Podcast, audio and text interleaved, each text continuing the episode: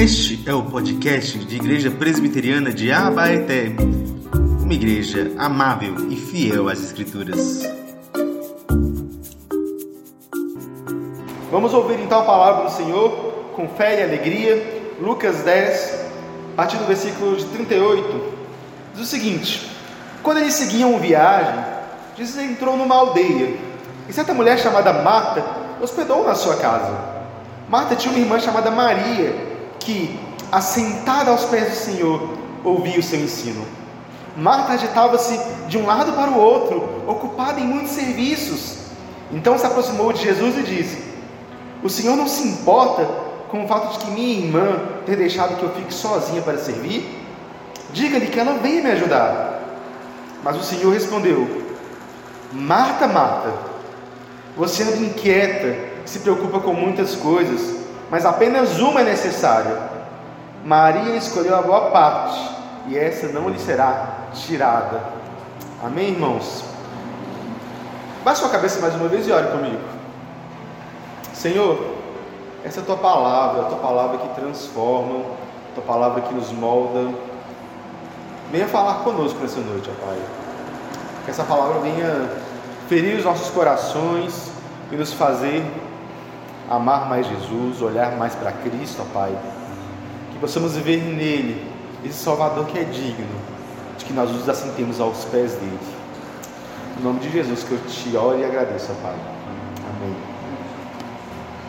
Meus irmãos, qual que é a prioridade da sua vida? Ou então, qual que é a prioridade da sua família? O que vocês colocam primeiro como prioridade? Tem um filme muito bom, inclusive, chamado Yesterday. É um filme, acho que até recente, que fala sobre a história de um homem chamado Jack Melick. Ele era um aspirante a músico. O sonho dele era ser um grande músico. Mas todo lugar que ele tocava, ninguém dava muita bola para ele, os shows que ele fazia, ninguém é, assistia. Até que, em determinado momento da história, ele sofre um acidente e acontece uma espécie de apagão misterioso. E aí, em todo o mundo, em toda a terra, o pessoal se esqueceu e todas as memórias, todos os registros, tudo foi apagado dos Beatles. Então, tudo que existia sobre os Beatles no mundo foi apagado da mente de todos, exceto de uma pessoa, do nosso protagonista Jack Melick. E então, vê nessa oportunidade, vê nessa curiosa oportunidade de que apenas ele lembra de quem são os Beatles, a oportunidade de ser aquilo que ele sempre quis ser, de colocar suas prioridades ali.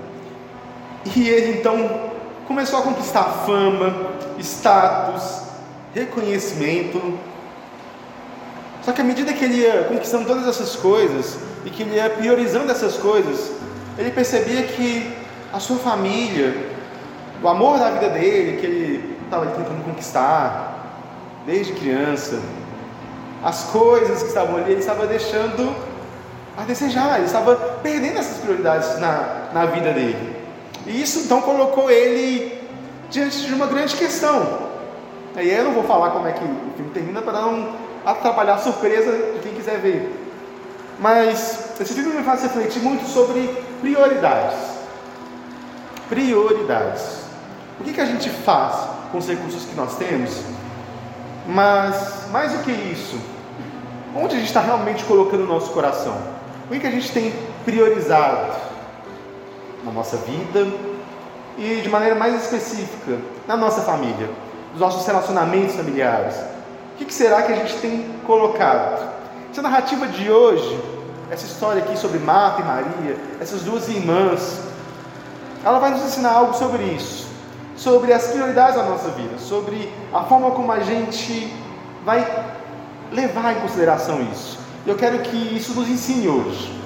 Percebam, Jesus está aqui numa viagem, ele está indo muito provavelmente a Jerusalém, e à medida que ele ia parando ali nos povoados, ele encontrava amigos, famílias, pessoas que ele conhecia, e então se hospedava ali na casa deles. Então, ah, nesse vilarejo chamado Betânia, é, ele se para e ele entra naquela casa. E ali então, ele fica nessa casa que era uma família muito amada por Jesus. Não somente o livro de Lucas, mas o livro de João também conta muito sobre essa família.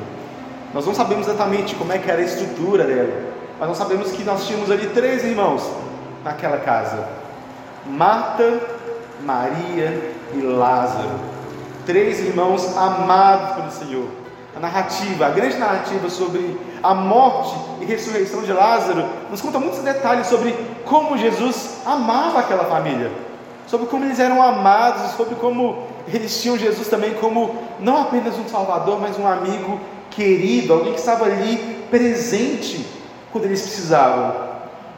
Mas essa hospedagem também, esse momento então que Jesus se hospeda nessa família querida, a gente vê muito, muitas diferenças entre essas duas irmãs.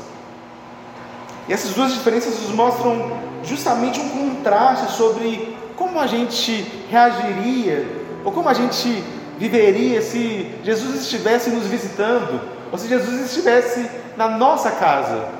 Como que a gente viveria? Como é que a gente faria? Como é que a gente se relacionaria com Jesus? E ao fazer isso, então, a gente tem dois exemplos muito importantes que nos ensinam alguma coisa.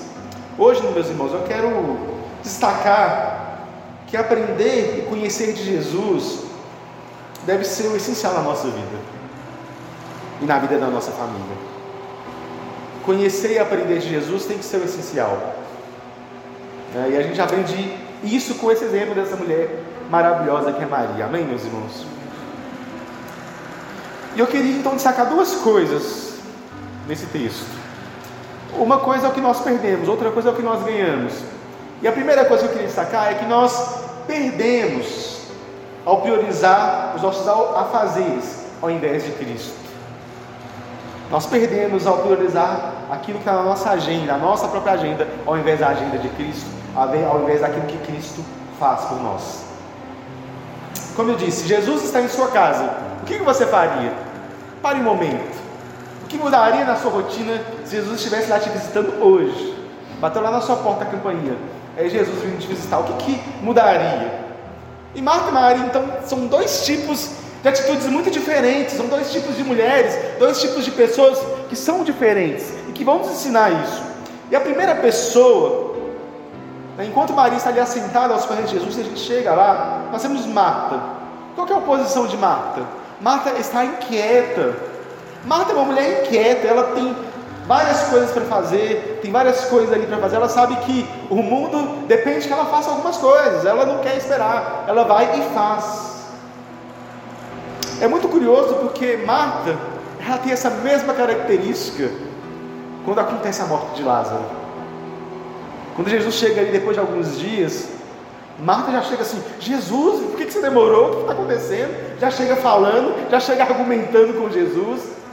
Ela é esse tipo de mulher, aquela que é inquieta, aquela que está ali para todo lado fazendo alguma coisa. Todos nós conhecemos pessoas que são assim. Pessoas que estão o tempo todo pensando em alguma coisa, fazendo alguma coisa, sempre querendo ali alguma coisa. E perceba, gente, há muita sinceridade em Marta. Marta é uma mulher sincera. O texto aqui nos deixa claro que quem tomou a iniciativa, quem foi proativa para poder convidar Jesus para estar na casa, foi a própria Marta. Marta é uma mulher inquieta, Marta tem muitos afazeres, Marta tem muitas prioridades. Mas ainda assim ela foi aquela que chamou Jesus. Ela é sincera na sua fé. Ela é sincera no seu amor por Jesus. Mas ao mesmo tempo, ela se preocupa demais. Ela se coloca demais naquilo que está na ordem do dia. Eu fico pensando, ela talvez estivesse ali arrumando a casa, varrendo, cozinhando, cortando cebola, alho, tudo aquilo para poder fazer com que os hóspedes fossem bem recebidos. Porque afinal, lembremos, não era apenas Jesus, era Jesus e mais doze. Chega duas pessoas na sua casa junto com Jesus, aí você fica maluco, né? Não tem nem espaço para todo mundo sentar. Mas perceba, gente, Marta, de alguma maneira, na sua sinceridade, ela está meio que preocupada demais com a performance dela. Ela está muito preocupada com que Jesus seja bem recebido, isso é bom. Mas nisso ela começa a focar em coisas demais. Ela começa a querer coisas demais. Ela começa a trabalhar demais. E o texto diz então que ela fica afadigada nisso. Ela escolhe, tendo Jesus presente, se afadigar e focar nas suas prioridades. Ela escolhe focar ali e, e se afadigar e se cansar com isso, nessa tarefa. E lembre-se, gente, quem aí gosta de arrumar casa, eu não gosto, mas quem não gosta sabe mais ainda, né? Quem gosta, acho que não nem sente tanto. Mas quem não gosta, sabe que arrumar casa faz com que uma tarefa chame outra tarefa. E aí que você queria varrer a sala. No final você já está limpando vidros, já está passando pano para tirar o pó e não tem mais o que fazer. Né? Então é isso, trabalho chama mais trabalho. Então ela começa a ficar afadigada. E aqui a gente tem, gente, Marta representando muitas vezes uma imagem nossa, uma imagem da nossa própria família. Uma família que tendo a oportunidade de estar com Jesus, de estar com Jesus presente, foca nas outras coisas, foca e prioriza outras coisas. Muitas vezes a gente imagina que aquilo que tem poder para poder destruir a nossa família são as coisas que vêm de fora é sempre a mídia, é sempre os desenhos animados, é sempre aquilo que está distante, é sempre talvez a escola, como alguns hoje em dia gostam de falar.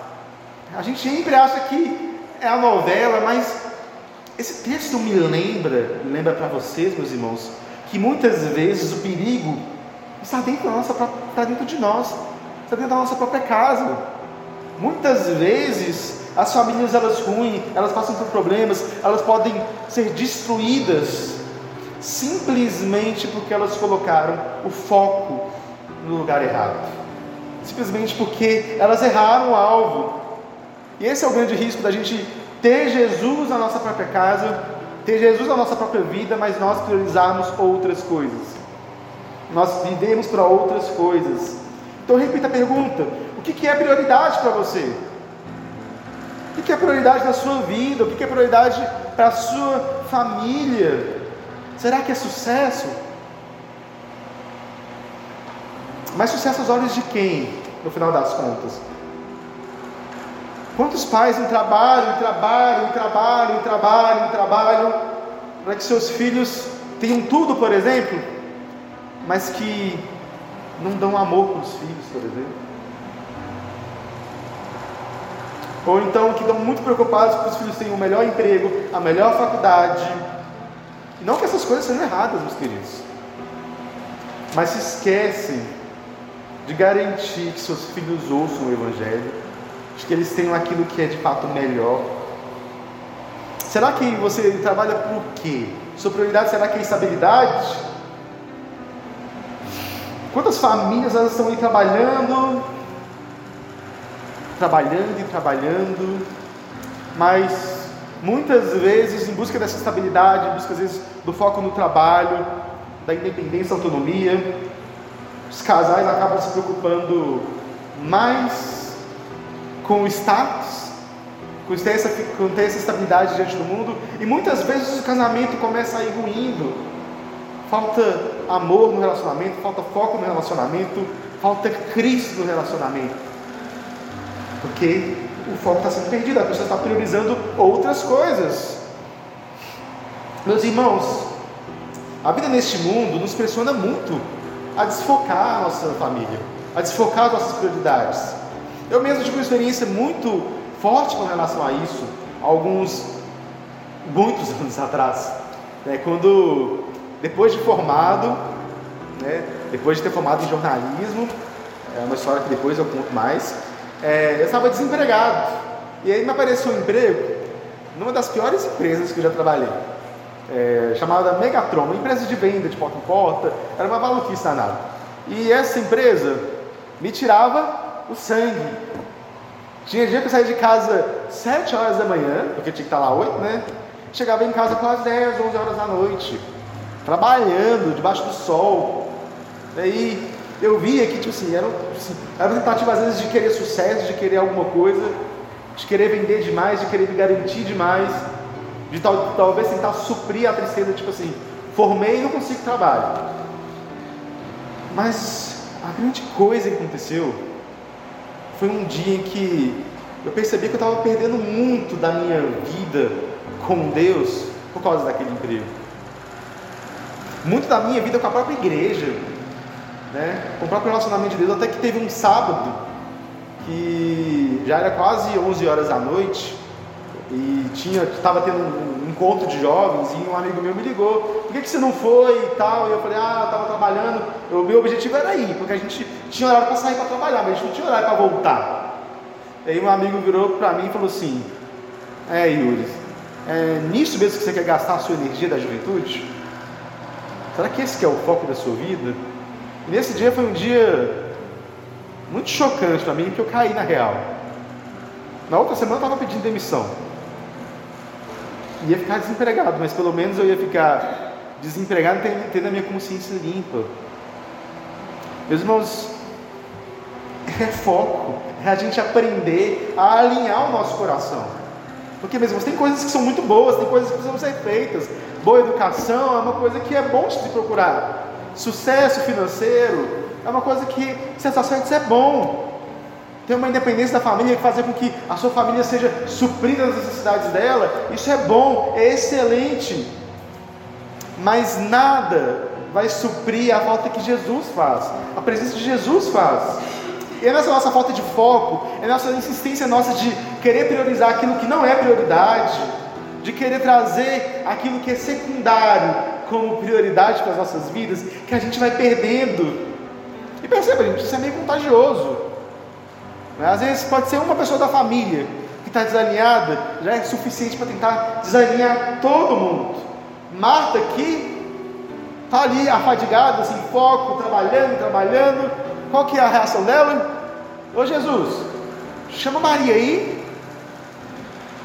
Você está incomodado? Não, porque eu estou trabalhando sozinha.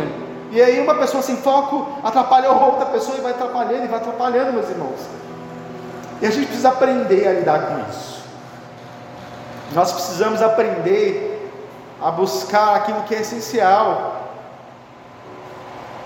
e não se afadigar nos nossos próprios trabalhos.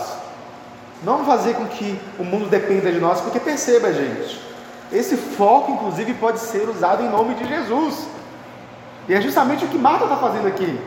Marta está desfocada e a desculpa dela é excelente eu não estou focando aqui porque eu estou trabalhando para o Senhor, estou trabalhando para Jesus, e muitas vezes a própria vida da igreja, o próprio trabalho da igreja, pode ser também uma reação de mata, em que você quer trabalhar e trabalhar e trabalhar e se afadigar.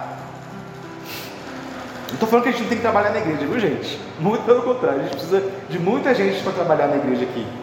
Mas o que eu estou falando é que a gente precisa ter foco, a gente precisa lembrar por que, que nós estamos aqui? Qual é o foco do nosso trabalho? Não adianta nada a gente ganhar o mundo inteiro e perder a nossa alma. A gente precisa ter foco. Marta estava trabalhando para receber Jesus em casa, mas ela esqueceu aquilo que era mais importante. Jesus pediu? Jesus pediu isso de você? Será que Jesus pediu seu sucesso profissional? Será que Jesus pediu o seu trabalho? Será que Jesus está pedindo isso de nós? Será que Jesus está pedindo as coisas que nos fazem tirar o foco dele? Nós precisamos pensar nisso.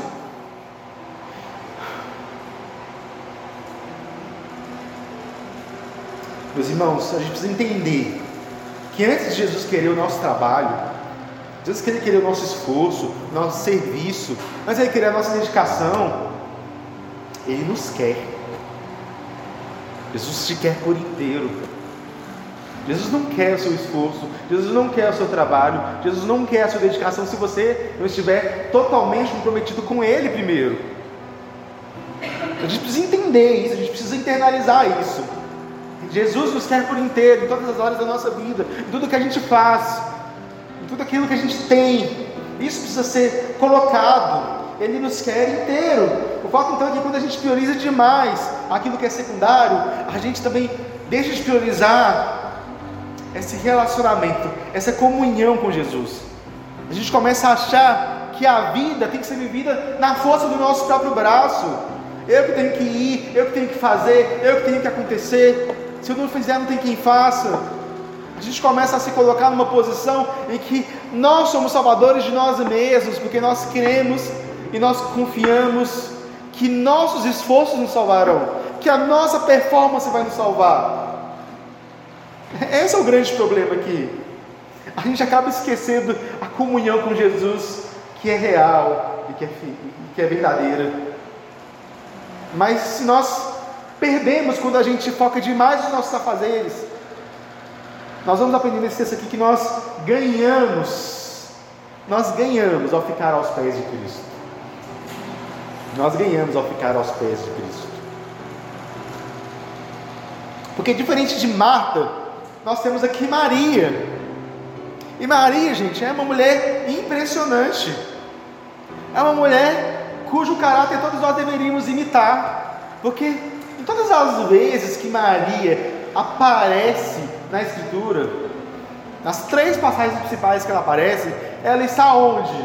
Ela está assentada aos pés de Jesus.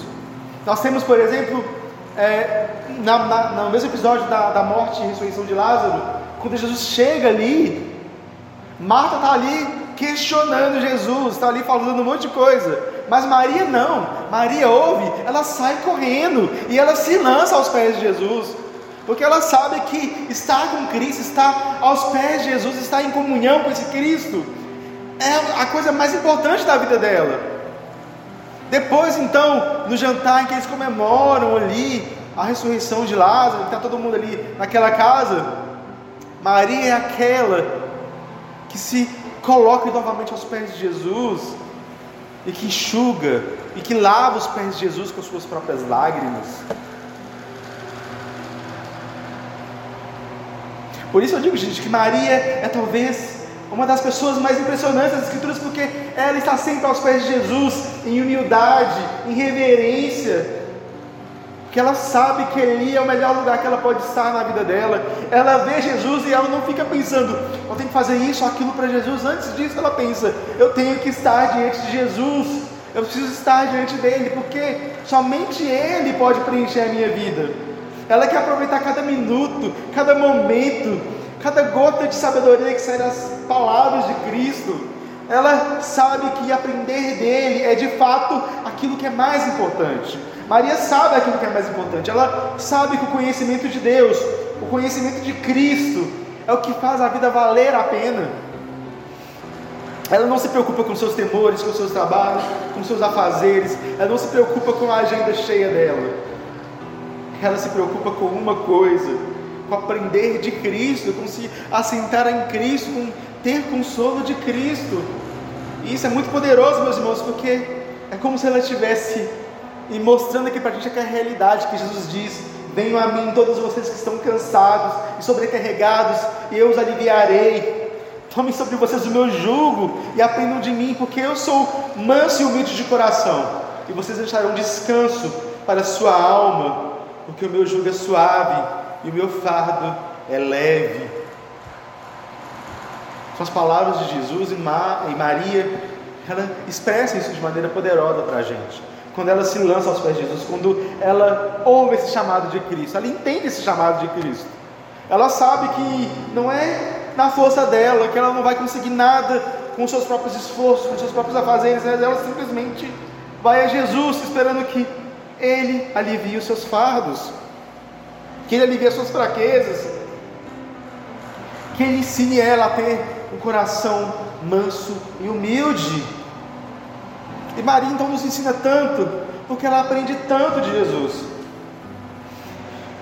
Ela nos ensina a viver e a priorizar a nossa comunhão real e verdadeira com Jesus.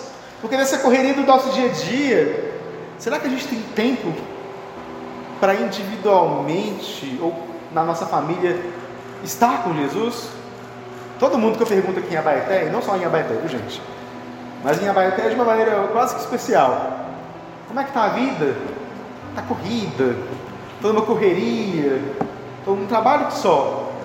E veja, gente, é bom que haja correria, que haja trabalho, né? Mas será que a gente tem tido tempo para priorizar isso, priorizar aquilo que é importante? Será que a gente tem separado tempo para Jesus, tempo para nossa família ouvir a palavra de Deus, para no nosso dia a dia a gente aprender, sentar e ouvir dele. Será que a sua família tem celebrado Jesus? Tem falado dele e na hora das refeições, se sentar à mesa e falar desse que é o nosso Salvador e orar a Ele, agradecer a Ele e, e lembrar que Ele é que permite que a nossa comunhão seja real e verdadeira? Meus irmãos, eu fiz uma pergunta para a gente. E se Jesus estivesse na nossa casa? A gente às vezes pensa que seria maravilhoso. De alguma maneira seria assim. Estar nessa casa de Marta e Maria, certo?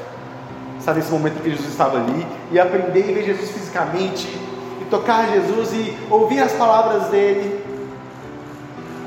Mas eu fico pensando que como que muitas vezes a gente menospreza a presença de Cristo diária.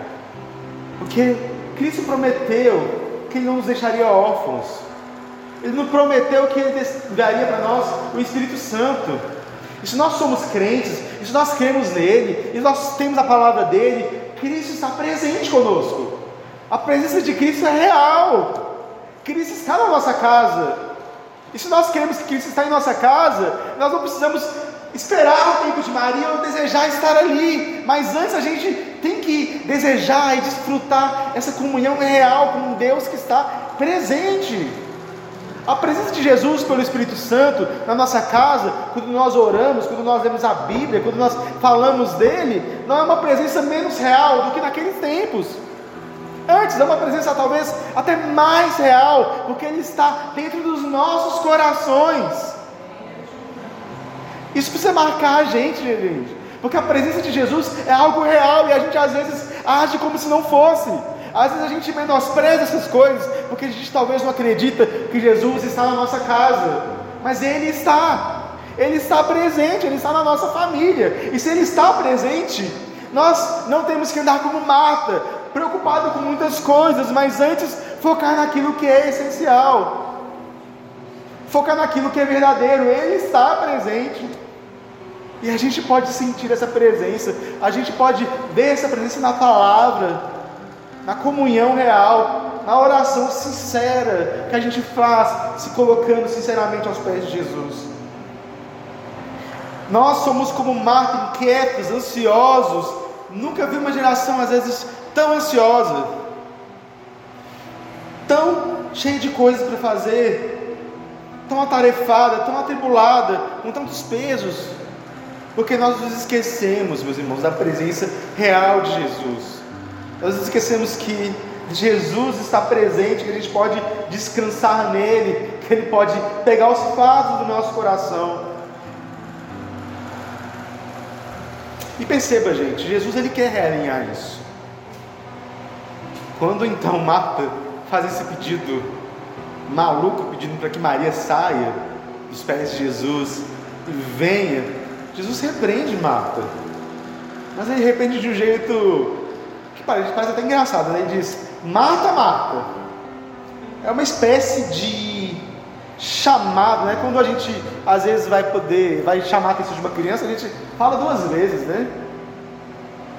E aí a gente repete o nome, meio que ao mesmo tempo que a gente está chamando a atenção, é também uma chamada amorosa de atenção.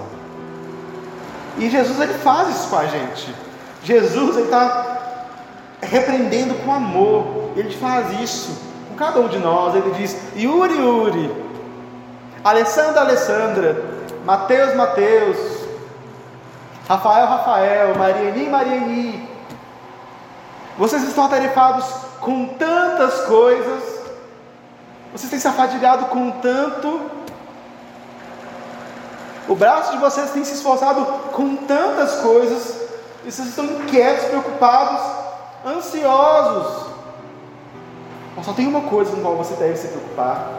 Só existe uma coisa que é necessária, meus irmãos. Uma coisa: comunhão real e verdadeira com Deus. Sabe por que nós oramos tão pouco? Porque nós achamos que somos autônomos demais.